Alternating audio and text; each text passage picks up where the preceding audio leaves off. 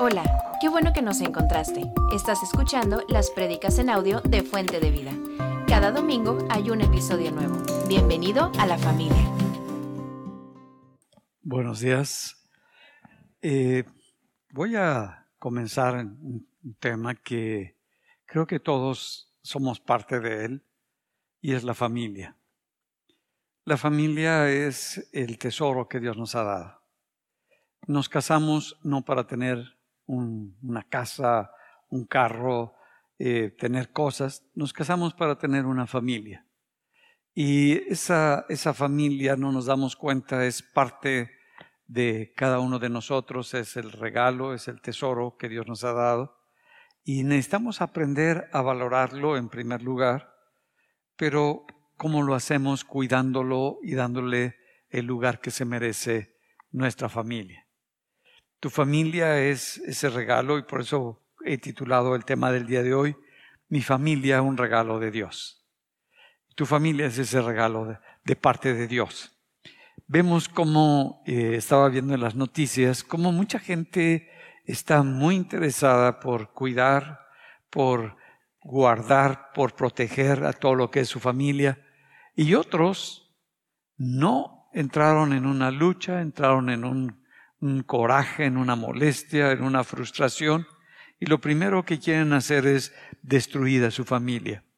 Estaba escuchando eh, una periodista que estaba redactando a una experiencia, hubo una caída de un avión, se, se cayó el avión, y eh, salió la noticia que había el avión caído, que habían puros restos, que no encontraban vida en las personas, y de pronto eh, fueron los periodistas y esta periodista fue y todavía un día después, porque pues estaban buscando todo lo, cómo habían quedado todos los pedazos del avión, y encontró que estaban los papás de una joven que iba en el avión. Y le preguntaron, oiga, eh, ¿ustedes son de aquí, de la localidad? No, viajamos eh, 11 horas para llegar a este lugar y que no sabían que no había vida. Dice, mire, es que posiblemente, como pasa en algunos accidentes, cuando el avión cae, salen disparadas algunas sillas y a lo mejor salió disparada la silla de mi hija y cuando cayó la misma silla la protegió, la cuidó y por eso venimos a buscarla para ver si todavía sigue con vida. Empezamos a hacer como que ideas de lo que nosotros queremos y lo que para nosotros es importante, porque era su única hija, era el matrimonio. Y lo que más querían era que esa familia siguiera, que esa familia continuara. No querían que esa ruptura y querían protegerla, querían ver cómo la rescataban, no importando el precio, no importando las imposibilidades, no importando las noticias. Ellos lo que querían era cuidar a su familia. Y por otra parte, vemos una eh, pareja, se enojaron, se pelearon, lo hemos visto en, en el periódico, él se enrabió y agarró y asesinó a sus tres hijos. Tú dices, ¿cómo es posible que lo que es su familia lo que es hogar porque se enojó, porque se enrabió, porque destruyó completamente en un momentito a toda su familia. Encontramos en esta sociedad esos extremos en las noticias, esas dos perspectivas. Y cuando vemos en la, en la palabra y nos remontamos a la historia, vemos cómo era el pueblo de Israel. El pueblo de Israel eh, algunos no vivían dentro de Jerusalén, sino que estaban fuera del lugar y acostumbraban, y estoy hablando hace como tres mil años, acostumbraban viajar en caravanas para ir a donde estaba el templo, donde se ofrecían los sacrificios, y ellos querían adorar a su Dios. Y en el trayecto, el pueblo venía cantando los salmos, los salmos que se habían escrito para adorar a Dios. Y ellos, eh, adoraban, cantaban como, como grupo, como caravana, porque venían caminando en ese trayecto tan largo. Y vemos que desde el Salmo 124 al Salmo 134, ellos estaban de alguna manera cantando para manifestar lo que para ellos era su esperanza, el Dios de Israel, para cuidar la fraternidad que tenían entre ellos como, como pueblo, pero también cantaban como familia. Le cantaban a ese a Jerusalén, a ese pueblo donde para ellos era lo más importante su Dios. Y vemos cómo eh, actualmente en una sociedad que está en crisis, una sociedad que no conoce al Dios verdadero y que se ha apartado de él, pues todas las personas lo que escuchamos en las, en las noticias, pues son crímenes, son asesinatos, son abusos, lo vemos por todas partes. Pero eh, normalmente cuando se habla de tanto crimen, de tanta drogadicción, de tanto robo, de tanta destrucción que hay como, como familias, como sociedad, le echamos la culpa, los periódicos, las, las noticias, y no, pues es la sociedad. Es la sociedad en la que vivimos. La sociedad es la que tiene la culpa de toda esta problemática. La sociedad es la que envuelve a todos los ciudadanos y por la sociedad tan destruida, tan en caos, tan en crisis en la que estamos viviendo, por eso hay tanto robo, tanto asesinato, tanto genocidio, bueno, de todo. Y si nos referimos a la sociedad, pues no nos estamos refiriendo a nada y no estamos cambiando nada. No estamos enfocándonos en la solución del problema. Eh, este salmo, voy a, a leer un, parte del Salmo 128, del verso 1 al verso 6. Y este salmo nos va a dar como que dirección de cómo podemos resolver el problema. Y nos dice, bienaventurado todo aquel que teme a Jehová va poniendo como en primer lugar que la bendición es personal, no es grupal, que empieza con la persona, que vas a ser bienaventurado cuando el temor de Dios esté en ti, que anda en sus caminos, y no solamente que el que creas en tu Dios, sino que te mueves conforme a lo que tu Dios establece en su palabra. Y esa parte, ese tener esa relación con Dios y actuar conforme a la verdad de Dios en nuestra vida diaria, es lo que hace que nuestra vida esté cambiando. Cuando comieres el trabajo de tus manos, bienaventurado serás y te irá bien. Tu mujer será como vid que lleva fruto a los lados de tu casa. Tus hijos como plantas de olivo alrededor de tu mesa coloca dentro de esa relación, de esa bendición, de ese comer y de ese disfrutar, no a los amigos, no a los compañeros de trabajo, no a los vecinos, coloca a la familia y en primer lugar su esposa. La esposa es algo muy importante.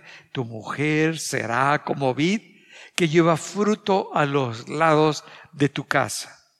Tus hijos como plantas de olivo siempre los pone como algo que crece, como algo que se desarrolla, como algo que trae bendición al hogar y que estarán con esa persona en su mesa. He aquí que así será bendecido el hombre que teme a Jehová. Esta bendición, miren, la bendición es la familia, la esposa, los hijos, el hombre estableciendo esta unidad. Dice, entonces esto es producto porque tú tienes este temor de Dios en tu corazón. Tú sabes quién es tu Dios y buscas sobre todas las cosas tener esa relación con Dios en cada momento en donde quiera que te encuentres. Y luego pone aquí, bendiga Jehová desde Sión y veas el bien desde Jerusalén. Pone la nación, pone la ciudad, todos los días de tu vida. Entonces va a ser bendecida esa nación, va a ser bendecida esa ciudad todos los días de la vida de estas personas. veas a tus hijos de tus hijos. Ah, entonces es esa secuencia que le está hablando a la persona. Entonces, la persona es la familia, es la ciudad donde viven y es la nación. Si lo vemos en, reversa, el cómo se está presentando. Entonces, los cambios, para que ocurran unos cambios sociales, necesitamos tener cambios como personas, cambios individuales. Si no tenemos cambios como personas, no va a haber cambios como sociedad y no se van a ver reflejados en la nación. Entonces la clave de todos los cambios no es culpar a la sociedad, es tratar con las personas, tratar con el individuo para que ocurra ese cambio. Eh, Dios le, le da al hombre y lo coloca al hombre dentro del hogar, dentro de la familia, como el sacerdote de la casa cuando lo vemos que el hombre es el sacerdote de la casa, es un privilegio para el hombre porque el que va a llevar las necesidades, el que tiene la responsabilidad de la vida espiritual de su casa, es el hombre, no la mujer. El hombre es ese sacerdote que va a transmitir, que va a enseñar, que va a ministrar con su vida, con su ejemplo, con su palabra también a sus hijos, a su esposa, a su familia, quién es el Dios en el que él cree. Ese es un sacerdote. El sacerdote no es el que está nada más para ordenar, para señalar, para mandar. El sacerdote es para expresar la vida que hay en él de Dios. Como Jesucristo es nuestro sumo sacerdote, Él no vino para mandar y para, sino vino para enseñarnos cómo tener una relación con el Padre, cómo tener una vida con Dios. Y teniendo esta vida con el Padre y este amor del Padre en Él, podía transmitir a la gente esta vida espiritual que Él tenía. Y ese es el papel del, del sacerdote, de transmitir esa vida de Dios, pero ¿cómo la puedo transmitir? Yo no puedo dar lo que yo no tengo. Yo no puedo expresar lo que no está en mi espíritu, lo que no está en mi corazón. Entonces, como sacerdotes, los, cada varón, cada hombre en su hogar, es parte de nosotros el poder transmitir esta vida de Dios, esta relación con Dios. No es de la mujer, yo veo que en muchos hogares la mujer busca a Dios, la mujer ora a Dios, la mujer se organiza para tener ese cuidado de leer la palabra de Dios, pero Dios nos dio como hombres esta responsabilidad. El que le va a enseñar a los hijos es el hombre, porque él es el sacerdote. El que va a orar por los hijos es el hombre. El que va a orar cuando hay un problema es el hombre. Va a invitar a la esposa y los dos van a orar pero Él es el que está representando porque Dios le dio una unción especial para que pudiera bendecir a su familia, para que dé, limitaciones, delimite qué es lo correcto, le muestre qué es lo valioso a la familia y eso lo transmite el hombre. Algunos hombres justifican que porque tienen mucho trabajo, porque están metidos en el trabajo. No, primero es la familia. Claro que el que no trabaja, como dice la Biblia, pues que no coma. Eh, es el otro extremo. Y no me estoy refiriendo a que no trabaje, sino que aprendamos a darle tiempo a nuestra familia. Cada cuando platicas con tu esposa acerca de lo que Dios está haciendo en tu vida. Eso es parte de nosotros. Cada cuando platicas con tus hijos. ¿Qué es lo que Dios te está hablando? ¿Qué es lo que Dios te está mostrando? Ese es el papel de un sacerdote, donde estás pendiente de una palabra para bendecir a tus hijos. ¿Qué es lo que Dios quiere en este momento para mi casa, para mi familia? ¿Qué es lo que el Señor quiere hacer en mi vida? Que tenga yo claridad que tenga yo esa perspectiva, que estoy escuchando con claridad la voz de Dios porque la estoy buscando. Y cuando nosotros buscamos con todo el corazón a nuestro Dios y esa voz de Dios, Dios se manifiesta en nuestra vida y empieza a mostrarnos, pero somos nosotros los que transmitimos, los que enseñamos esa bendición a, nuestros hijos, a nuestra esposa. Porque la vida espiritual cuando Dios la pone en el sacerdote, se establece una bendición. Ahora, si el hombre, cuando el hombre no toma ese lugar, cuando el hombre está, aunque está ahí presente con, en la casa, pero está ausente porque está muy entretenido en sus actividades, cualquiera que ésta sea, pues la mujer empieza a tomar ese lugar. La mujer es la que empieza a enseñarle a los hijos acerca de la Biblia, les empieza a hablar de quién es el Señor, de cómo es el Señor, de cómo Dios ha hecho cosas en su vida, empieza a transmitir con su ejemplo, con su vida, la vida de Dios. Y la mujer empieza a tomar el papel que le corresponde al hombre y el papel que le corresponde a ella. Y eso está fuera de lugar. Si nos está pasando eso, necesitamos arreglarlo. Todavía es tiempo. Dios nos está redireccionando, estamos entrando en una nueva etapa donde le estamos dando la importancia que merece la familia. Tú tienes como varón, como hombre, ese anhelo, ese deseo, ese querer más de Dios. No te quedes solamente para ti, no te quedes con eso. Eso es, Dios te lo está dando para que lo puedas transmitir a tu familia sin ningún, temor. Eh, cuando tú te casaste, eh, estabas muy enamorado, te, te, gustaba, estabas medio ciego, medio ciega, pero bueno, estabas. Y pues no había problemas, todo estaba bonito, todo estaba bien, pero pues dos ciegos a dónde van, pues a ningún lugar. Y estaban felices y eres lo máximo, eres lo más bello. Cuando la, la esposa tenía cosas que que son terribles, tú dices, ay, qué buena onda, qué buena puntada, te reías de las cosas. Igual ella se reía, ay, qué, qué, qué, qué interesante, se queda en el baño cinco horas, ay, qué, qué, qué, qué simpático, ¿qué será? Te ríes de las cosas, de todo eso, pero después de años, ¿a qué hora sales de ahí? ¿A qué hora se te ocurre moverte? ¿A qué horas haces algo? O sea, como que ya todo, ahora sí, ya se te quitó lo nublado de los ojos, ya se te quitó lo ciego y ahora sí empieza la verdadera realidad, lo que somos como personas. Ay, ay, qué, qué diferentes. ¿Cuántos ya se dieron cuenta que su esposa es muy diferente a ustedes? ¿Cuántos tienen esa revelación? Yo, yo, yo sí me he dado cuenta. Digo, híjole, Señor, escogiste la más diferente a mí. Y así es. Nuestras esposas, el esposo y también la esposa dice, qué diferente eres. Dice, es que yo creía. Dije, ah, ¿tú creías? Pero es que no es así. No, pues tú creías. Como que necesitamos darnos cuenta. Ahí es donde empieza a formarse la familia.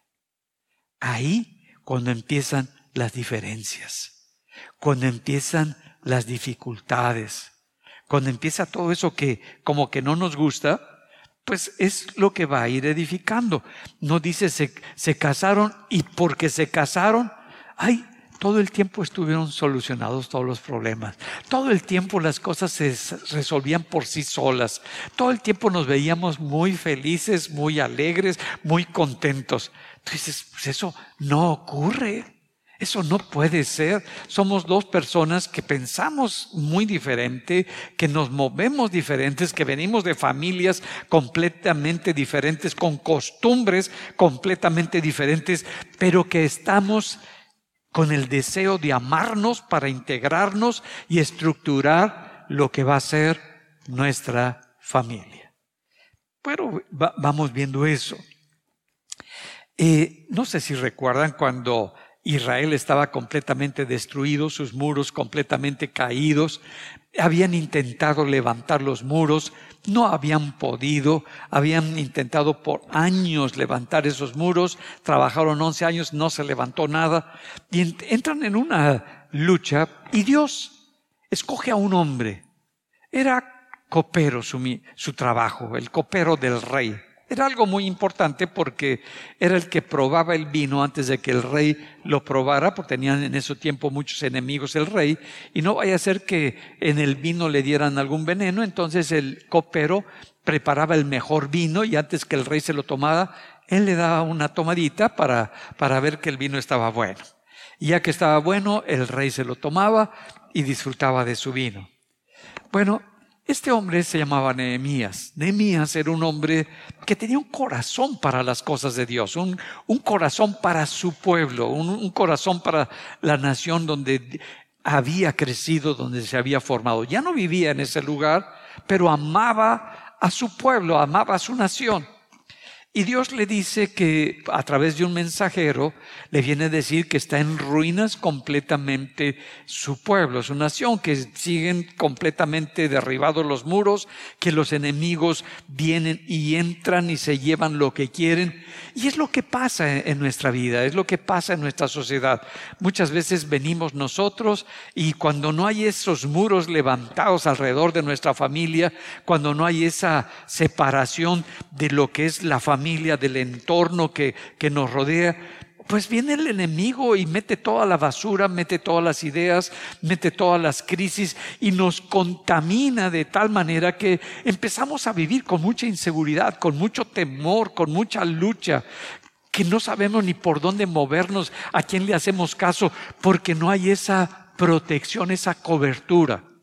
Y vemos en Nehemías, si gustan acompañarme en el capítulo 4, en el verso 13, Voy a, leerles. Dice, entonces, por las partes bajas del lugar, detrás del muro y en los sitios abiertos, y está ahí trabajando Nehemías.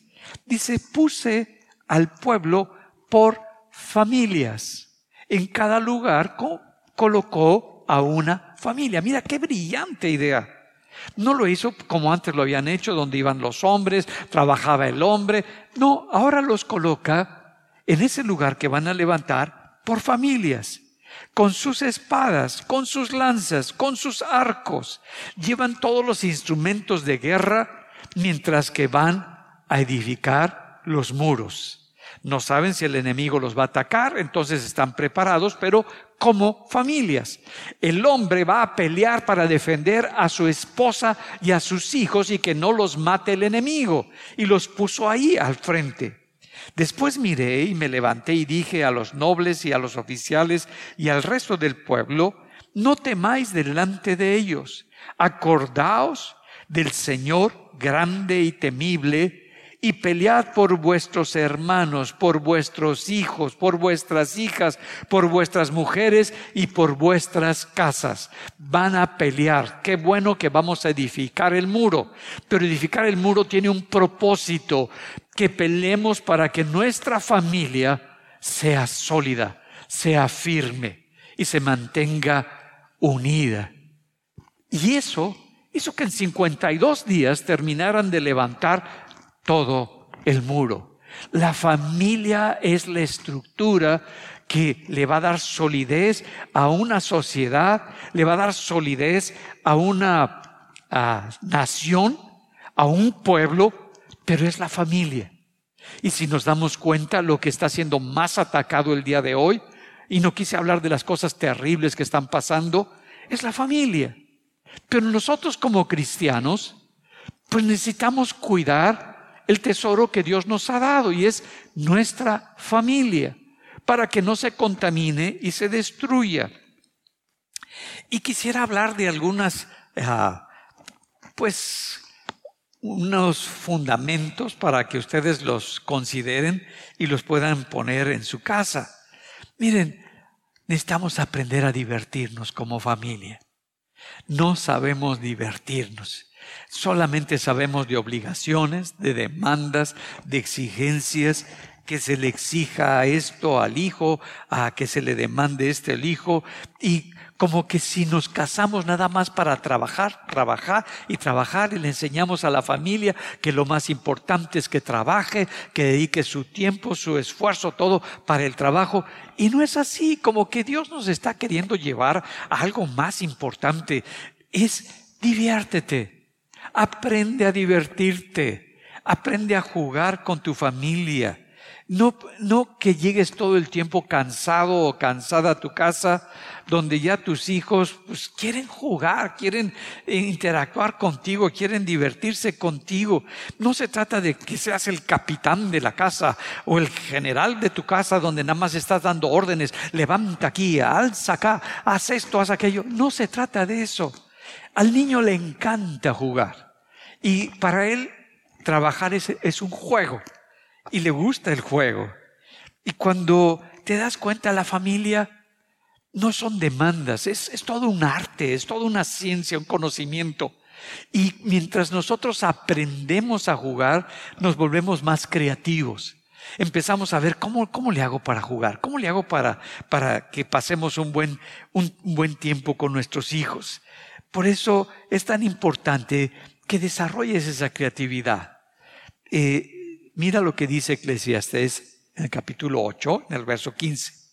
Entonces resolví dedicar la vida a divertirme, pues pensé que no había en el mundo nada mejor que comer, beber y alegrarse, con la esperanza de que esta felicidad permaneciera en medio del duro trabajo que Dios asigna a la humanidad en todas partes. Mira, nos lo está diciendo una persona que era sabia y nos está diciendo, es importante que te diviertas, que disfrutes cuando comes tus enchiladas tus taquitos de barbacoa, que cuando comes esas migaditas tan sabrosas, ay, que lo disfrutes con tu familia.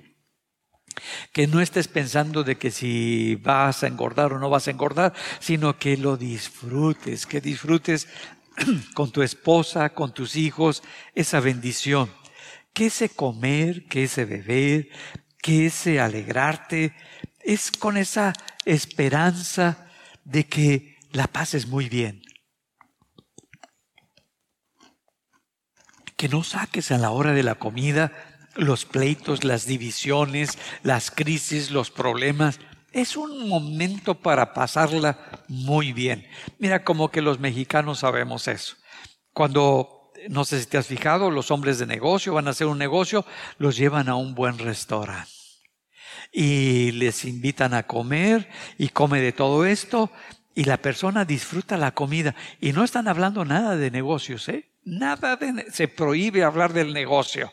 Para que cuaje el negocio, que disfrute la comida, que la pase muy contento comiendo. Y es lo que nosotros necesitamos aprender a hacer, a disfrutar la comida con los hijos, a platicar con los hijos, que los hijos opinen, que se sientan libres, que se rían, que estén disfrutando con nosotros, pero que estemos todos unidos en la mesa con nuestros hijos, porque eso es algo que es agradable. El divertirnos es algo necesario que, que todos necesitamos y todos requerimos. Y eso, aprender a jugar, es algo que no sabemos muchos de nosotros. Y el juego es como que algo que disfrutan en este tiempo, sobre todo los niños. Dice en 1 Timoteo 6, 17, a los ricos de este mundo que no sean orgullosos y que no depositen su esperanza en las efímeras riquezas, sino en Dios, que siempre nos proporciona todas las cosas en abundancia para que las disfrutemos. A Dios nos da todo para que lo disfrutemos. Aprendamos a disfrutar. Aprendamos a gozarnos. Deja de vivir preocupado por el día de mañana. Nada más nos dice la palabra, tenemos el día de hoy. No tenemos el día de mañana. Vive el presente como Dios vive en, un presente continuo. No traigas cosas del pasado ni traigas cosas que todavía ni ocurren, pero van de acuerdo a tu imaginación. Vive este momento, disfruta ese momento y aprende a disfrutar.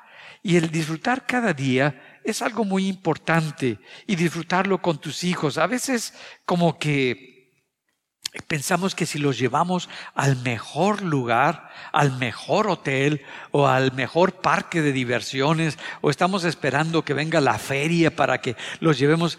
No, los niños les gusta divertirse contigo, pasar tiempo contigo, jugar contigo. El que puedas salir con, con tus hijos y puedas jugar a la pelota o con el, frisbee ese que se le lanza y ahí te vas para allá y jugamos todos, inventar juegos, desarrollar juegos con ellos. Eso es parte, pero quieren que tú juegues como su papá, como su mamá, que seas parte de, de esa bendición, que no te quedes como separado del niño, que sea divertido para el niño. Y podemos desarrollar. Vemos que hay tantos juegos de mesa, Y les gustan los niños el juego de mesa porque tú vas a jugar. No se trata de ganar y de hacer la mejor montaña o la mejor lo, palditos que, lo, que los ponemos, sino el que disfrutes, que disfrutes con el niño, que te rías con, con tus hijos o si no ahora con tus nietos, que la puedas pasar muy bien con ellos y que lo disfrutes, que sea parte de ti. Y eso puedes hacerlo. Eh, cuando va uno de mis nietos a la casa, dice que le gusta hacer casas de campaña. Entonces agarra la sábana, la pone eh, debajo de un librero, de un escritorio, y le pone ahí almohadas, le pone ahí cosas, y el meterse ahí adentro como que es la gran diversión. Y si hay una lámpara o algo allá adentro, uy, qué suave. Y si y hay comida chatarra, mejor. La cosa se va a poner muy interesante. Por eso le gusta a los niños. No le gusta que le traigas las verduras ni las cosas, les gusta la comida chatarra, les gusta el que hagas grandes casas, el que juegues con ellos, el que te diviertas, porque quieren jugar contigo. Aprendamos a jugar, donde la esposa, el esposo, todos han decidido apartar un tiempo, tomarse un tiempo para divertirse, para jugar. Y eso es algo que necesitamos aprender. Algunos no saben eh, jugar, otros quizás se aprendieron de niños a jugar. Enséñale a, a tus nietos o a tus hijos a practicar los juegos, porque eso es muy importante. En mi tiempo yo jugaba con mis hermanos al yoyo, al trompo, y a las guerras teníamos una caja de cartón y bueno, el otro tenía la caja de cartón y nos aventábamos hasta los soldados y a meterte debajo de la caja de cartón si no te pegaba el soldado, pero nos divertíamos, estábamos jugando, salíamos a jugar a las carreteritas y ahí estábamos con el carrito dándole uno, dos, tres, ya te saliste, ya perdiste. Otra vez vuelve a empezar desde la meta. Y era, era, estar divirtiéndonos. No es en sí el juego sofisticado ni el carro sofisticado. Es que quiere jugar contigo. Es que, que tú estés ahí y que te estés divirtiendo.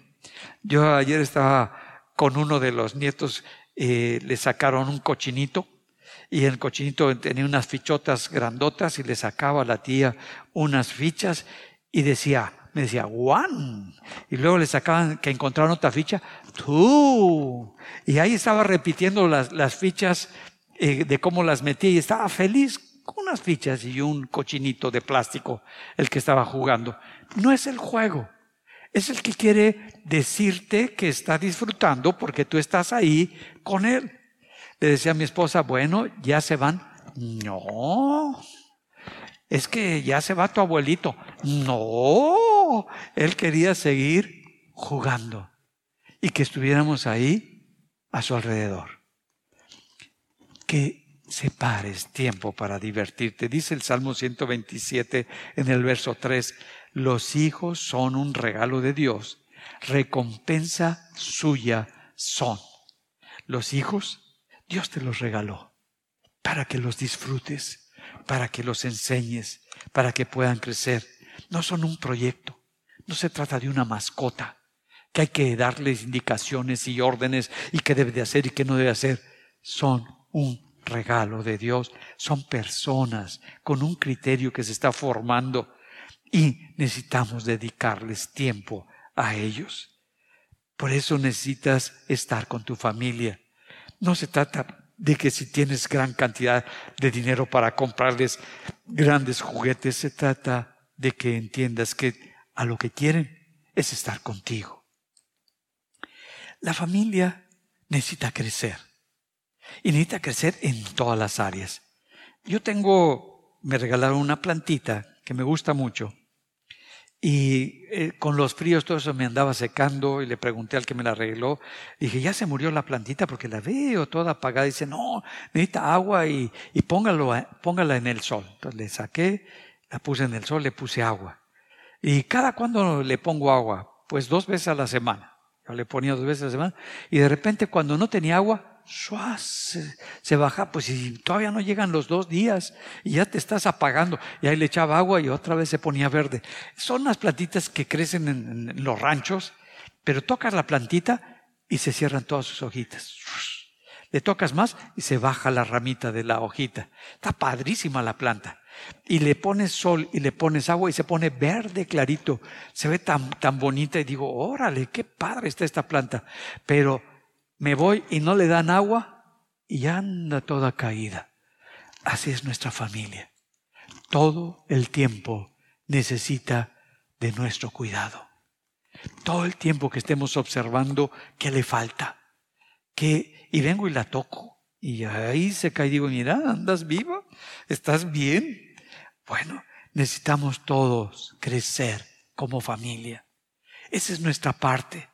Así como crecemos como personas y nos vamos desarrollando en el trabajo, en la empresa, todo eso, estamos creciendo como persona. Necesitamos que también nuestra esposa crezca. Que no sea yo el único que voy a crecer y el único que voy a desarrollar, sino que mi esposa también crezca, que mi esposa también se desarrolle, que mi esposa encuentre algo que le guste, que sea agradable para ella y que pueda salir adelante y que sea su, su, su gusto, su proyecto, lo que ella se quiere desarrollar. Pero también necesito ver que mis hijos crezcan que ellos también se desarrollen, que ellos también estén estableciendo sus propias metas y sus gustos los, los logren en su vida.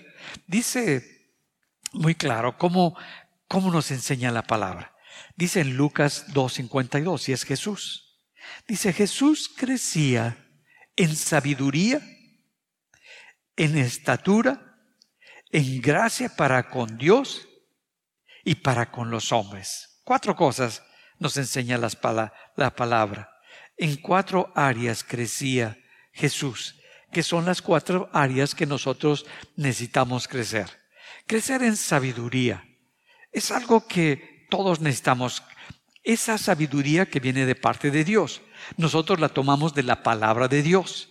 Y cuando yo tomo de la palabra de Dios, esas verdades de Dios y las he vivido, las he experimentado, son parte de mí, eso me ayudó para resolver problemas, para enfrentar dificultades. Ya no es una sola inteligencia, sino que apliqué la palabra de Dios para resolver una situación. Y a eso es sabiduría. Algo que no salió de mí, algo que no salió de mi conocimiento que yo tenía en el sistema donde yo crecí, sino que viene de la palabra de Dios y Dios puso esa revelación, esa sabiduría para que yo pudiera hacer algo que no existía, resolver algo que no le veía una solución. Entonces apliqué tanto la inteligencia como la sabiduría. Y dice que nosotros necesitamos crecer. Para poder crecer en esa sabiduría, yo necesito cuidar mi relación con Dios. ¿Cómo es mi relación con Dios? Es, necesito profundizar en su palabra y cuando estoy en una lucha, cuando no veo solución, cuando no veo alternativas, yo le pido al Espíritu Santo, Espíritu Santo, no sé por dónde moverme. No sé cómo resolver esta necesidad o este problema. Espíritu Santo, ayúdame para ver la solución y de pronto el Espíritu de Dios me da una palabra, me da un versículo, me da, y profundizo en él y veo que ahí está la respuesta, lo que yo necesitaba. Y empiezo a caminar con ello, lo empiezo a aterrizar en mi vida, lo empiezo a desenvolver para poderlo aplicar. Y ya cuando lo aplico veo cómo se van solucionando el problema y cómo puse lo mejor que había en mi capacidad para llevarlo a cabo y entonces voy creciendo, no me quedé en el mismo nivel donde yo nada más me sé la Biblia pero no la aplico, me sé la Biblia pero no la uso para resolver mis necesidades o mis problemas, sino que la palabra de Dios, yo crezco en esa sabiduría cuando yo lo aplico, esa verdad, en el problema por el que estás atravesando, en la situación por la cual estás pasando en ese momento. Y es algo que necesitamos. Ahora dice que también crecía físicamente. Todo, vemos cuando nuestros hijos están chiquitos Y sobre todo he visto que muchos niños que están bajitos, chaparritos, y sus compañeros de repente empiezan a crecer, a crecer, a crecer, y el otro se empieza a quedar chiquito, como que empieza a entrar una crisis y el papá también empieza a entrar una crisis. Dice, yo creo que a mi hijo le falta la hormona del crecimiento. Pero cuando ves que el papá está bien chaparrito y la mamá bien chaparrita, dice, no, se llama genética, no le falta nada. Así es el chaparrito. Entonces necesitamos nosotros entender en, dónde estamos, hasta dónde podemos crecer como familia, hasta dónde vamos a desarrollar. ¿Por qué? Porque todos necesitamos ese crecimiento como, como personas. Y dice, y Jesús crecía físicamente, sus habilidades, sus fortalezas, que veamos cuáles son las habilidades de nuestros hijos, cuáles son las capacidades que tienen nuestros hijos para que las desarrollen. Que no decirles, mira, yo estudié esto y pues tú también vas a estudiar eso. No, eso fue para ti. Ellos van a encontrar en donde se sienten cómodos para desarrollarse. Y ahí que ellos se puedan sentir seguros para que se sientan confiados en lo que están aprendiendo, en lo que están pues desarrollando, porque eso es lo suyo. Y que los apoyes, que les digas, oye, qué bien, ¿cómo te va? ¿Cómo te sientes? ¿Cómo, ¿Qué tal va tu escuela? ¿Cómo va tu conocimiento, tu aprendizaje? Y cuando tú aprendes a platicar con tus hijos, tus hijos van a querer hablar contigo, van a querer salir contigo, van a querer ir a tomarse un café, un, refresco, un té, lo que sea, contigo, porque es importante el platicar, porque saben que hay un crecimiento. Necesitamos ayudar como familia para crecer como familia, no estancarnos como familia. Y luego dice este versículo, en gracia para con Dios en esa relación con Dios. La familia necesita crecer en esta vida de Dios dentro de la familia que no solamente este lugar que, no, que nos eh, venimos y nos congregamos los domingos para como familia de Dios, como familia espiritual, adorar a nuestro Dios porque venimos para cantarle, para adorarle, para decirle que Él es lo más importante en nuestra vida. Venimos para que sea nuestro Dios exaltado, no yo, no el que yo me sienta bien o me sienta mal, todo eso. Cuando está la presencia de Dios y cuando tú adoras a Dios, esta presencia desciende en tu corazón y te sientes tan contento, te sientes tan en paz, disfrutas esta presencia de Dios porque Dios está contigo y lo gozamos. Que esto mismo pase en tu casa que puedas disfrutar en tu casa esta presencia de Dios, que vamos a platicar. Mira, Dios me dio este sueño, Dios me dio esta palabra. Últimamente, como ya nada más estamos mi novia y yo en la casa, eh, pues este, le digo, todas las noches le dije, mira, yo voy a parecer disco rayado. Bueno, es que antes no había eh, Spotify y esas cosas, sino que antes eran unos discos y se ponían ahí estas estas cosotas grandototas, y cuando ya lo ponías muchas veces, ya se oía y ya estaba rayado el disco y repetía lo mismo, y otra vez lo mismo, y otra vez lo mismo.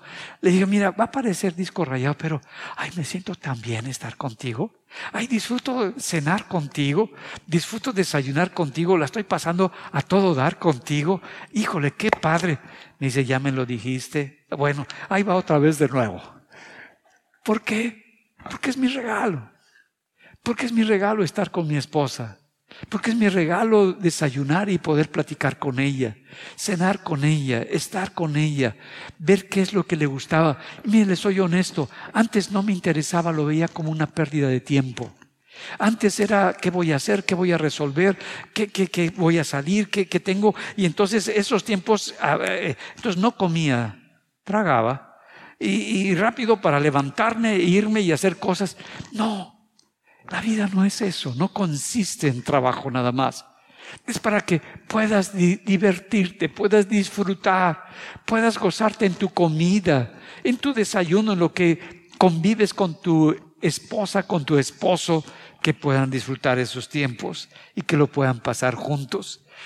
Que esa presencia de Dios, que esa hablar de Dios platicamos, mira, tuve este sueño, Dios me dio este sueño, o mira, creo que estamos pasando por este problema, creo que se está atravesando esta situación que se está volviendo difícil, necesitamos nosotros orar, necesitamos orar como pareja, necesitamos orar juntos, necesitamos ver por dónde Dios nos está direccionando, mira, siento esta lucha, estoy pasando por esto, tengo este dolor, te tiene a ti para orar ahí. Estás tú para orar por tu esposa, por tus hijos, por tu familia, que te puedas levantar y orar.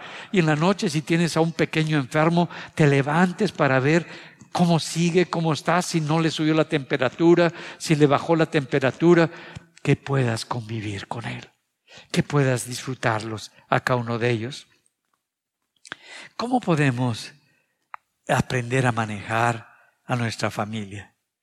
Te voy a dar unas recomendaciones. Aprende a manejar tus sentimientos. Mira, no estoy diciendo que aprendas a manejar tus emociones, sino que aprendas a manejar tus sentimientos para que tus emociones se puedan expresar correctamente. ¿Por qué les digo esto? Las emociones no son buenas ni son malas. Las emociones todos nacimos con ellas. Y de repente nos sale el enojo, de repente nos sale el coraje, de repente nos sale la tristeza, de repente está la irritación, el asco. se presenta la emoción. Ahí está. Eso es algo natural, es producto de nuestro cerebro. Todos tenemos esas emociones. Pero los sentimientos es cómo proceso y con qué asocio esa emoción, con qué evento, con qué situación, con qué problema, con qué situación se presentó difícil en mi vida, qué abuso, qué, qué momento crítico pasó en mi vida. Y entonces cuando se presenta junto la emoción con esas ideas de lo que están pasando con esas personas con las que estoy padeciendo en ese momento y se juntan y hacen un sentimiento. Y ahora tengo ese sentimiento que cuando asocio a cierta situación con ciertas personas, se dispara esa emoción en automático. Por eso necesitamos aprender a manejar nuestros sentimientos. Y eh, aprender a manejar el sentimiento, pues se comienza por identificar. No puedes manejar un sentimiento que no puedes identificar. Tienes que ver qué estoy sintiendo. ¿Por qué me estoy sintiendo triste? ¿Por qué me estoy sintiendo enojado? ¿Por qué me estoy sintiendo que muerdo? ¿Por qué estoy sintiendo esto? Entonces, cuando tú lo identificas al sentimiento junto con la emoción, ¿por qué? ¿Qué está pasando? Tú tomas el control no la emoción toma el control, sino que tú estás tomando el control de ese sentir que está expresándose a través de ti por medio de una emoción, pero va unido a una manera de pensar, cómo lo viste, cómo lo procesaste, con qué lo uniste, qué ocurrió, para poderlo separar, para poderlo quitar, para que no esté todo el tiempo unido esas ideas, esa situación, ese trauma que viviste, esa situación difícil con tu emoción en la que pasaste. Cuando tú lo identificas, empiezas a separar el problema. Y miren, en el matrimonio, pues es un buen ejercicio, porque de pronto nos sentimos agredidos, nos sentimos ofendidos, nos sentimos lastimados, pero si lo analizas, no es la esposa, no es el problema que se está surgiendo, muchas veces son otras cosas que están apareciendo, que traemos en el pasado, en nuestra memoria, que están activando y están manifestando ya toda una conducta. Y necesitamos arreglar esas cosas que están en nuestro pasado. Arreglar esas situaciones que fueron muy difíciles en nuestra vida para poder equilibrar y salir adelante eso. Cuando tú lo identificas, pues vas a poder resolverlo. Miren, hay discapacitados emocionalmente o discapacitados en su, en su habilidad para poder resolver esa manifestación de esa emoción porque no quieren tocar sus sentimientos. No, no, eso ya quedó, ya quedó resuelto. Y entonces, si ya quedó resuelto, ¿por qué me quieres morder? Si ya quedó resuelto, ¿por qué, ¿por qué estás tan triste? ¿Por qué estás tan enojado? Si ya está resuelto, ¿por qué ya te quieres ir? ¿Por qué te quieres esconder? Si está resuelto, ¿por qué tienes ganas de gritar o de llorar o de hacer algo? Si ya está tan resuelto, ¿no? No, no, es que eso, eso lo necesitas tratar. Necesitas tratar ese dolor. Como yo se los dije hace algunos domingos, miren, los, las experiencias que vivimos traumáticas nos hicieron mucho daño. Yo no quería hablar del problema que había tenido de cuando me golpearon. Y el problema muy fuerte fue no tanto la paliza que me dieron, sino el que mis hijas vivieran esa experiencia. Eso fue lo que me destrozó. Y que todavía no lo hablaba, no lo platicaba con ustedes en un jueves con los grupos de alabanza y de otros ministerios lo, traté y, lo, lo, lo restringí, lo guardé, lo frené para no aventarme al piso a llorar y me enfermé. Cuando lo platiqué con ustedes, lo pude sacar, lo pude externar, lo puedo llorar, lo puedo. ¿Por qué? Porque nos duele. Tocar el dolor es muy difícil. Nos duele. Nos duele porque viene ese recordatorio, esa vivencia que no traté en su tiempo.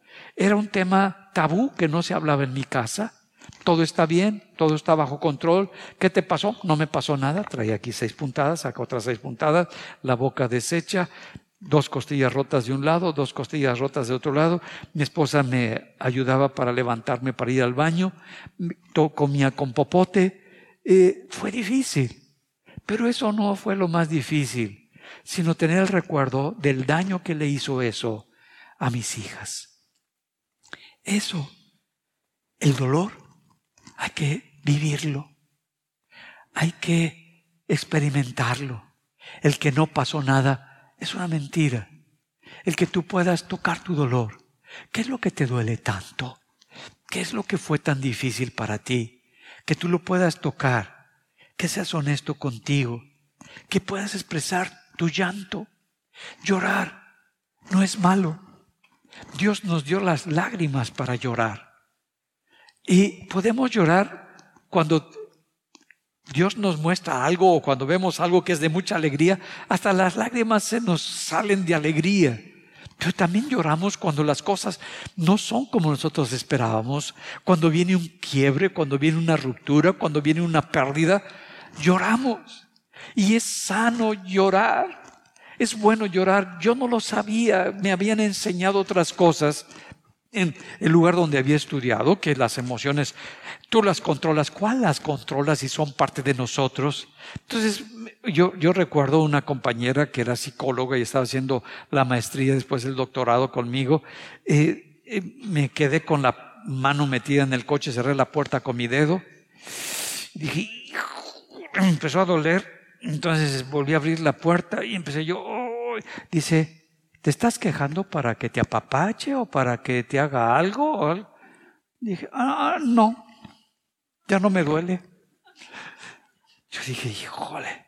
Y entonces, en ese momento dije, no, pues cada quien que se rasgue y se guarde sus dolores y se quite sus cosas. Y cuando mi hija Lorelí estaba en, en la casa y empezaba a llorar, decía, mira, vete a llorar a tu recámara y cuando acabes de llorar, bajas y seguimos comiendo. ¿Ok? Y no es así. Que tus hijos puedan llorar contigo. Que tu esposa pueda llorar contigo. Mi esposa no podía llorar conmigo porque yo me sentía afectado, me sentía como que, ¿qué, qué está haciendo? No me quiere manipular. No, quiere expresar su dolor. Quiere expresar que no puede procesar lo que está viviendo y que la manera de externar este dolor es a través de las lágrimas. No es malo llorar.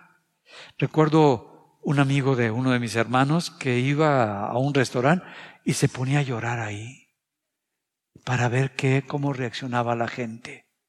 Y cuando lo veían llorar, se hacían que no lo veían. Se hacían que no estaba ahí. porque pues es hombre, ¿no? Y está llorando. No, no, no está, hay que hacernos que no está. Se iba al baño y se ponía a llorar. Y entonces todos los que iban al baño, hasta se salían, se les quitaba las ganas de ir al baño porque había un hombre que estaba llorando. ¿A cuántos les produce crisis que llore tu esposa o tu esposo o tus hijos? ¿Cuántos les pasa eso? Nada más a una persona. Todos los demás, ay, qué bueno que estás llorando. Qué felicidad. Puedes llorar con más alegría. Nos cuesta trabajo, nos cuesta trabajo. Bueno, a mí me cuesta trabajo. Deja que ellos lloren. Mira, aprende a manejar los conflictos. Conflictos es lo normal que va a aparecer en el matrimonio. Un matrimonio sin conflicto, pues es de extraterrestres. Normalmente todos los matrimonios pasamos por conflictos. Y eso es algo normal dentro de los problemas que vamos a, tener en el matrimonio. Pero quizás no te enseñaron, no te enseñaron tus papás a resolver los conflictos. Los viste gritar, los viste aventar cosas, los viste aventar de maldiciones, yo no sé cómo fue la cosa, pero no te enseñaron a, resolver el conflicto. Y por eso no sabes cómo resolver el conflicto. Mira, el conflicto es una oportunidad que Dios te da para que veas una mejor alternativa dentro de tu matrimonio para salir adelante y para que llegues a un acuerdo. Para eso son los conflictos. Yo recuerdo a el esposo de una prima de mi esposa. Eh, él era experto en resolver conflictos laborales de diferentes culturas. Como manejaba varios idiomas, pues iba a los Estados Unidos, veía el trabajador que era mexicano y el jefe que era norteamericano. El mexicano nunca enfrentaba al jefe, siempre le decía a su compañero que le dijera a la jefa o al jefe porque se sentía mal todo eso. Y allá era hablar directamente, pero él no.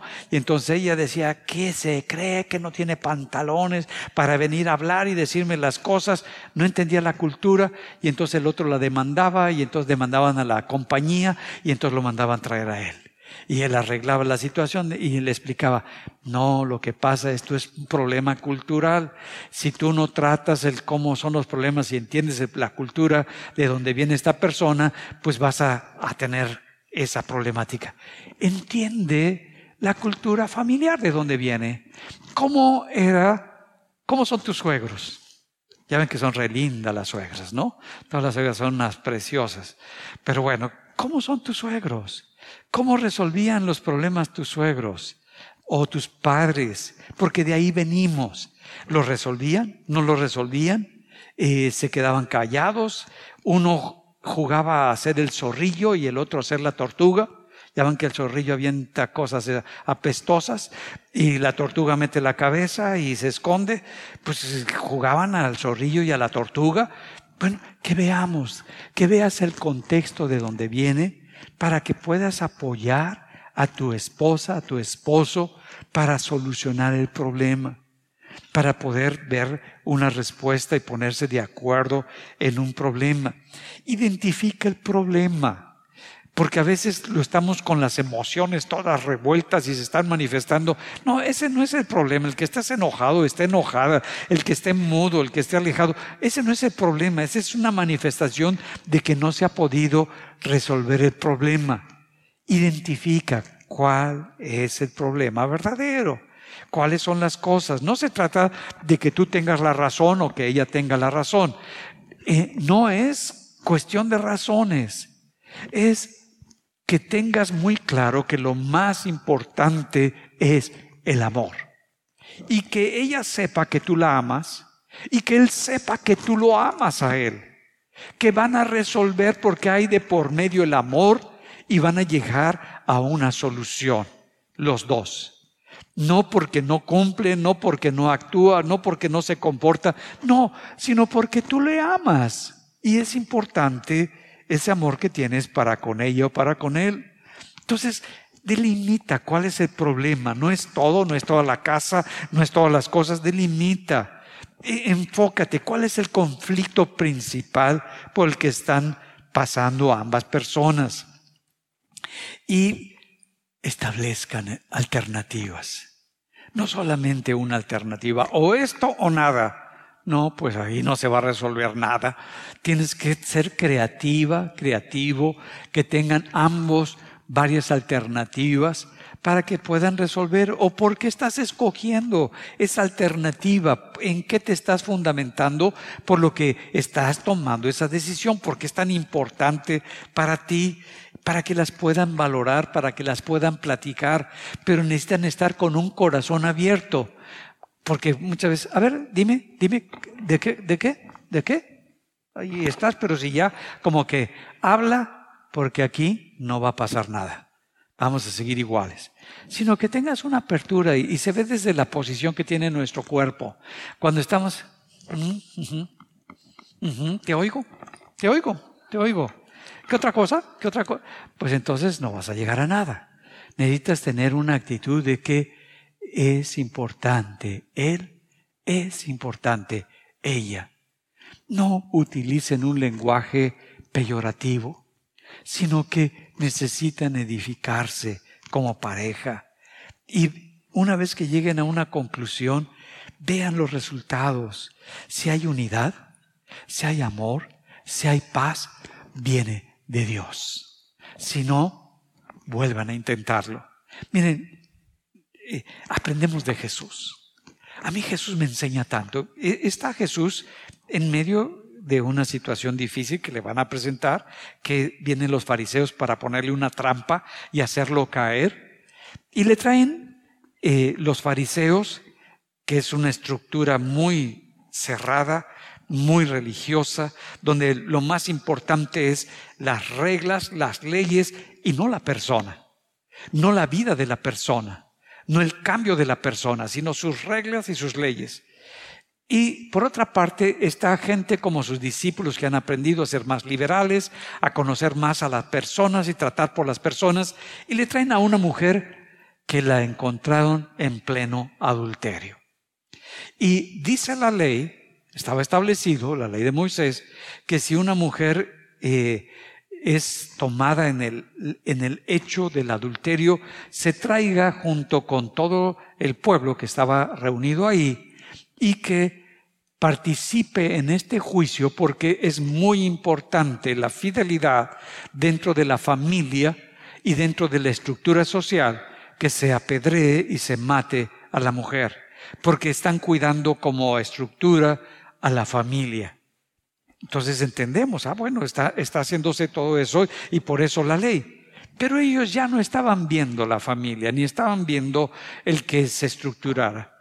Y le traen a la mujer y le dicen, esta mujer la encontramos en adulterio. La ley dice que la matemos y la apedreemos. ¿Qué dices tú? Mira, qué prueba tan difícil. Si va para un lado, los otros le atacan. Y si va para el otro lado, los otros lo atacan. Como que no, como que no le daban muchas alternativas. Y Jesús, con la sabiduría divina que tenía, ¿Qué es la sabiduría que Dios nos está dando a cada uno de nosotros? Dice, bueno, el que sea libre de pecado, sea el primero que lance la piedra. Y los más viejos, los que enseñaban, tiraron las piedras, se retiraron y los jóvenes que están todavía aprendiendo, viendo que los más grandes, más viejos se habían retirado, también dejaron sus piedras. Mira, Jesús no está excluyendo que hizo mal. No le está diciendo que no es una pecadora. Jesús se acerca y le dice, mujer, ¿dónde están los que te acusaban? Dice, Señor, se han ido. Dice, mira, yo tampoco te condeno. Vete y no peques más. O sea, se enfoca en el problema. Le está diciendo, Dios es un Dios de una segunda oportunidad. A Dios le interesa tu vida. Le interesa que tú salgas adelante. Le interesa que tú resuelvas el problema que tienes. Que no te quedes y que no te mate la ley, sino que la gracia sea lo que te dé la, da la oportunidad para salir adelante. Ah, nos enseña tanto el Señor. Entonces, pregunta cuando estés en ese conflicto. No des órdenes. No des órdenes. Mira, los generales no caen bien. No des órdenes. Estaba platicando con un militar. Eh, estuve el pasado domingo, fui a un congreso de medicina regenerativa y me llevó, eh, era chofer, un militar que, era, que ya estaba retirado, capitán. Dice, yo antes al general lo llevaba a comer y yo lo cuidaba él. Y fuimos a un restaurante, pero mi general siempre tenía un carácter muy feito. Y entonces trataba muy mal a los meseros.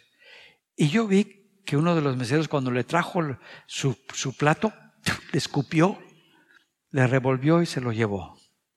Y entonces me di cuenta y el general ya le iba a entrar. Entonces yo dije, mi general, creo que las enchiladas están mejor. Vámonos a comer enchiladas, mi general. No, que yo quiero eso. Mi general, entonces le hizo señas al capitán que estaba a un lado. Sí, mi general, vámonos a comer enchiladas. Y ya ni le dijeron para que no se enchilara más. Se lo sacaron y se lo llevaron a comer enchiladas. Es tan importante cómo hablas, cómo dices las cosas, para que no te escupan. ¿Cómo, le, ¿Cómo tratas a las personas? Si tratas mal a las personas porque consideras que tienes una economía o tienes una preparación, delante de Dios todos somos iguales. No hay diferencias con nuestro Dios. No dice, a ver, los millonarios vénganse para acá, los más eh, eruditos y conocedores también. No, Él dice, todos son mis hijos y a todos los amo por igual. Entonces aprendamos del corazón de Dios que estés dispuesto a ver la necesidad del otro no solamente tu necesidad, siempre en un conflicto tendemos a ver nada más nuestra necesidad. ¿Cuál es la necesidad del otro? La necesidad de esta mujer era que tuviera una oportunidad para salir de su conflicto y de la manera en que estaba viviendo. Y la vio Jesús. Y le dice, yo no te voy a condenar. No, no, no sigas en lo mismo. Sal adelante, que puedan ver que tú estás viendo la necesidad porque amas a la persona, porque amas a tu esposa, porque amas a tus hijos y ves la necesidad y, estudias para ver cómo le apoyas en su necesidad y puedes salir adelante. Escucha, escucha antes de hablar, escucha el corazón de la persona y eso te va a ayudar. Otra cosa que quisiera poner en el corazón de ustedes como familia, enséñale a manejar las pérdidas. Enséñale a tus hijos a manejar las derrotas, los fracasos. Enséñale que en la vida no se trata de todo el tiempo estar ganar, ganar, ganar y tener éxito, éxito, éxito. No existe esa realidad. No, no, no, no es eso una realidad. Normalmente perdemos. Y no es malo. Normalmente fracasamos y no pasa nada. Normalmente nos caemos y no nos pasa nada. ¿Se han fijado en artistas y en gente que de repente están cantando y se azota, ¿no? Y se levanta como reglete y le duele hasta el alma. Se ha dado un riatazo tremendo. ¿Y te pasó algo? No, no, no me pasó nada. Está todo raspado, está todo. ¿Tienes algo? ¿Te duele algo? No, nada, nada. Y siguen cantando como si nada. Tú dices, no es así, te caíste te caíste y te duelen hasta los pensamientos, sóbate. Yo recuerdo cuando estaba joven, iba caminando, me mandó mi mamá al mercado, iba con la bolsa, la gente, y a través por la calle, y estaba una coladera partida a la mitad, de esas del agua, y paso y de repente, y ahí me hundí, me raspé todo, y toda la gente, ah, me salté. Y seguí como si nada por dentro me ardían hasta los pensamientos. Estaba todo raspado y, yo caminando como si nada. Quería cojear, pero no, estaba, estaba bien, estaba, está todo controlado. Mira, Si te dolió, sóbate. Si te arde, di. Porque te duele, porque te arde. Eso es lo normal. Y que te pongan pomadita, pomadita. No es la pomada, es que alguien te toca. Y eso lo necesita nuestro cuerpo. Cuando tú tienes un golpe y te sobas, disminuye el dolor. No sé si han fijado. Y le decimos al niño, sana, sana, cola de rana, échate un trueno para ti, para tu hermana. Y ahí le vas dando, ¿no? que pueda disfrutar el niño, que pueda saber que, que, el cariño, que el afecto, que el sobarle, pues es, es para, para todos, que estás, que estás con él, que para ti es importante. Mira lo que dice Proverbios 24, 16. Porque siete veces cae el justo y vuelve a qué? A levantarse. Mira, no está hablando del injusto, ¿eh? No está hablando del terrible pecador. Dice, los que tenemos la vida de Dios, los que tenemos la palabra de Dios, todo eso, nos caemos, nos caemos, es lo normal. Dice, eso es lo normal, enséñale a tus hijos que, que cometan, que, que caigan, que fallan, enséñales que van a salir, que van a resolver que se levanten, que no se fijen en las opiniones de la gente que les rodea porque son tóxicas, sino que te vas a levantar y enséñale con tu vida. Te caíste, fallaste, reconócele. Me di un zapazo, me di un zapazo, me caí, cometí un error, falló mi negocio, falló la empresa, falló el trabajo que estaba haciendo, hice algo malo. Está bien, pero si no lo reconoces, lo repites una y otra vez. Enséñales a tus hijos a lidiar con las pérdidas. Mira, si tu hijo tiene un, perrito y de repente se le, se le murió el Sami, se le murió el perrito ahí, o el, el, el tonto, el perrito, le pusieron un nombre extraordinario. Tonto, ven para acá, tonto, ven para allá. Y ahí viene tonto. Y está el perrito y se le murió, se le murió tonto. Entonces ay, ese era un perro, mañana te compro otro perro. No, no le estás enseñando a lo que son las pérdidas. Se murió el perro. Mira, enséñale, vamos, vamos a comprar una cajita, si tenemos una cajita de zapatos, ya cabe el tonto, pero si es un tonto de ese tamaño, la cosa va a estar difícil, pero bueno, una cajita de zapatos, ahí pones al tonto, le dices, bueno, vamos a, a unirnos, vamos a darle gracias a Dios porque pues estuvo tonto con nosotros mucho tiempo. Eh, ¿Quieres decir algo para despedir a tonto de aquí? Y ya dice el niño, llora y todo eso, lo apapachas, que sabe que cuenta con su familia para ese dolor, para esa pérdida, que estuviste con él ya en el jardín o en el jardín del vecino, ahí enterraste al, tonto, al tonto y ya se resolvió el problema. Pero que estuviste con él, que fue una pérdida, que fue un dolor, que fue algo difícil, pero que estuviste con él. Que esa pérdida, para que cuando hay una pérdida mayor, sabe enfrentar esa pérdida y ese dolor, que es parte de la vida que no es algo eh, fuera de lugar, que se va a levantar, que lo más importante en esta vida no es el que te caigas, sino que te levantes.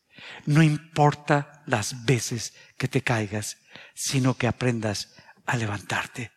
Enséñale a tus hijos cuáles son los valores que tienes de la palabra de Dios. Que el valor principal es tu Dios que lo más importante es el amor de Dios en tu corazón, que un valor es la verdad, la honestidad, no la apariencia. Esta sociedad vive por la apariencia. Que me vean que estoy bien, que, que vean que tengo en demasía y te compras el coche que no tienes para pagar. Porque si te ven en una pulga, no, pues es la familia pulga. No, que no te importe todas esas tonterías, sino que lo que te importa es tu familia, que tu familia disfruta, que tu familia se siente importante y valiosa. Que no le estés hablando a tus hijos todo el tiempo de que no hay dinero, de que no hay esto, de que no tenemos esto. Eso es tu responsabilidad, no del pequeño. Sino que el pequeño sepa que tiene seguridad en su casa, que no desde pequeño esté pensando cómo va a equilibrar la economía cuando ni, apenas tiene sus cinco años el, el pequeño. No le corresponde eso, eso te corresponde a ti. Habla eso con tu esposa, con tu esposo, aparte, con ellos que tengan la seguridad. Mira, sé íntegro, hijo. Habla la verdad. Expresa lo que sientes. Habla conforme a lo que piensas. Y no mezcles la mentira. No mezcles esas cosas en tu vida. Lo más importante es tu vida con Dios. Pero eso se lo enseñamos a los hijos. Lo más importante es que le creas que Dios es poderoso para sanarte. Yo recuerdo cuando tenía problemas de cálculos renales, que Dios me sanó, porque se, repetía muy seguido. Estaban mis hijas pequeñas y yo les enseñé, dije, ¿cómo les enseño a mis hijas lo que es la fe que yo tengo en mi Dios? Entonces, cuando yo estaba con el dolor, vomitando de tanto dolor, les decía, ustedes oren por mí. Yo voy a, a ir aquí, ustedes me van a, porque ahí estaban las dos viéndome, porque era domingo, yo me tenía que ir a venir a compartir. Entonces ellas les decía, oren. Y si pueden orar en el Espíritu, oren. Y ahí estaban las dos. Y yo, y ellas, estaban orando. ¿Qué les estaba enseñando? Que yo confiaba en mi Dios. Que aunque me estaba quebrando, aunque el dolor era insoportable, mi Dios me sostenía. Y confiaba en la oración de dos chiquitas, de dos pequeñas, que me estaban apoyando para que yo pudiera seguir adelante. Llegaba, le decía a los que estaban sirviendo, por favor, oren por mí, traigo el dolor. Antes de pasar, voy al baño a regresar lo que todavía me queda y saliendo voy a compartir.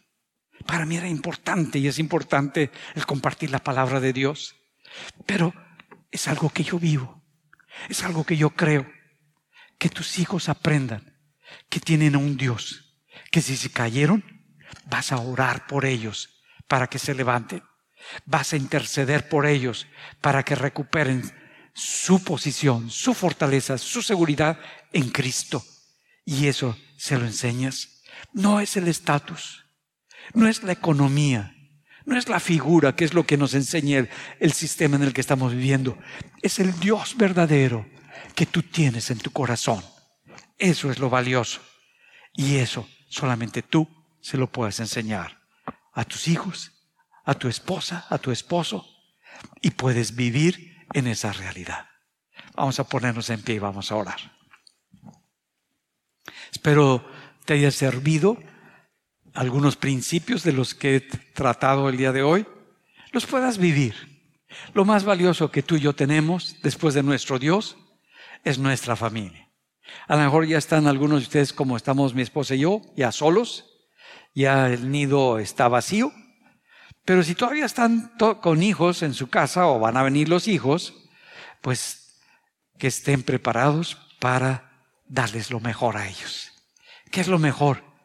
tu tiempo, tu opinión, tú irte a tomar tu trole, trolelote con ellos o lo que quieras, pero que disfrutes el tiempo con tus hijos, que platiques con tu esposo, con tu esposa de lo que está pasando en ti, lo que sientes tú, que no te quedes callado. ¿Estamos listos? Padre, gracias. Gracias por este, esta palabra que nos das que viene a reconfortar nuestro corazón, a darle equilibrio a nuestra vida familiar, al entender que lo más valioso es este amor que tú tienes para con cada uno de nosotros y que lo importante no es lo que yo pienso, no es lo que yo siento, sino tú, Señor, tu amor, tu paz y tu gracia donde siempre nos das la oportunidad para volvernos a levantar. Que siempre, Señor, estás tú para rescatarnos y que aprendamos como familia a darnos esas oportunidades para levantarnos, para rescatarnos, para fortalecernos. Señor, que estas verdades tuyas sean como una solidez en nuestro corazón para que el tesoro que es nuestra familia sea, sea levantado. En primer lugar, mi relación contigo. Luego, mi relación con mi esposa y luego mi relación con mis hijos. Te damos gracias porque de esta manera traeremos sanidad a nuestro pueblo y a nuestra nación. En el nombre de Jesús. Amén y amén. Gloria a Dios. Disfruten, disfruten su comida el día de hoy. Aprendan a jugar, cómprense juegos de mesa si no tienen y jueguen, jueguen con la esposa, si nada más queda la esposa, jueguen, disfruten. Y los que necesiten una oración, a todos los que están en internet viéndonos, pues les deseamos que este fin de esta semana sea de gran bendición en su familia.